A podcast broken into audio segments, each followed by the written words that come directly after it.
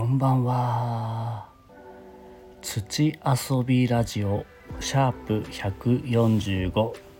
始めていきたいと思います。どうも新潟県五泉市の農園日だまりの目のみなとんです。今日もよろしくお願いします。えー、またまた1ヶ月ぶりのねこう収録になっちゃったんですけどもえー、何かとバタバタしておりまして、まあ、ちょっとねサボり癖がついてきたなという感じです。えー、ようやくねこう収穫とか植え付けとかね一段落して落ち着いてきたんですけど、まあ、まだまだねこれからもどんどん忙しくなってくるんで、えー、今のうちにね収穫じゃなくて収録をしていこうかなと思っております。えー、今ちょうどですね梅干しを作ろうかと思ってちょっとね梅の検品をしてました。うちにもねこう梅の木がなってるんですけどそれはもうちょっと母親の方がねもう収穫しちゃってあれどうしようかなというところで近所のねえー、おじいちゃんから梅をいっぱいねもらったっていうことであじゃあちょうどよかったと思ってなんかね今年梅干しを作りたいなと思ってて。っていうのはあの自分がね梅干しが大好きで、えー、うちも毎年毎年母親が作ってて食べてるんですけどなんだかんだなんだかんだこう白ご飯と梅干しだけあればなんかそれだけで十分だなっていう日もね結構あったりするんでで食べてても梅干しってあんまり飽きないしでコンビニのおにぎり買う時もなんだかんだ梅干しを買っちゃうっていう、うん、感じですごく好きです。なので今度はね自分でせっかくね梅の木がうちにもあるし自分で作ってみようということでちょっとね今年挑戦してみようかなと思って今選別をしております。今まではね母親が作ってて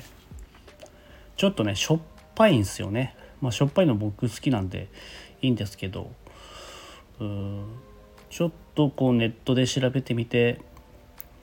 レシピ通りに作ってみたらどんなのができるかなと。いうことで、まあ、初めての挑戦なんですけども作ってみていきたいと思ってます。で梅干しねこう、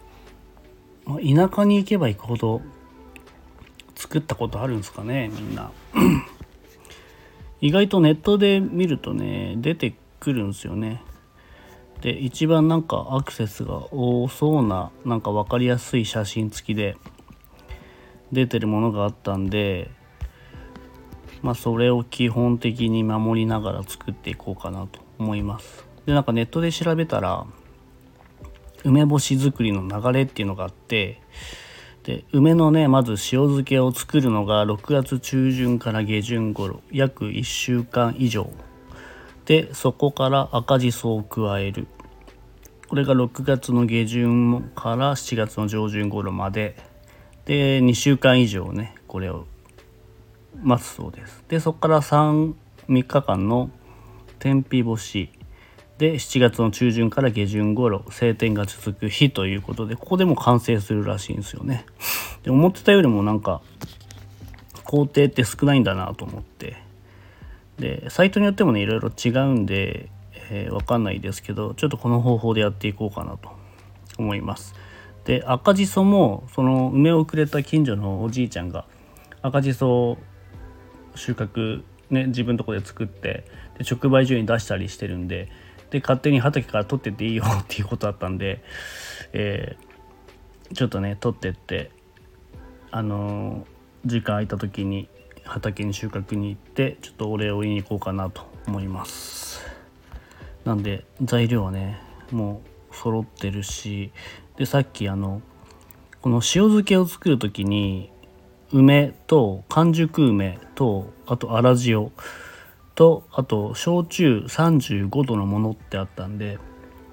さっき酒屋さんから焼酎ね35度のやつを買ってきたんで準備は万端です。で本当はねこう梅は完熟梅の方がいいらしいんですけどもらった梅がね完熟してない梅なんですけど、まあ、これでもいけるかなっていうことでちょっと作ってみます。はい。てな感じで、えー、またね空き時間にちょこちょこ収録していこうって毎回毎回言ってるんですけど、えー時間見つけてちょっとね短い時間でもどんどんまた収録していこうかなと思いますんでよろしければちょっとでも聞き流す程度に聞いていただけると嬉しいです。はい最後まで聞いていただいてありがとうございました。バイビー。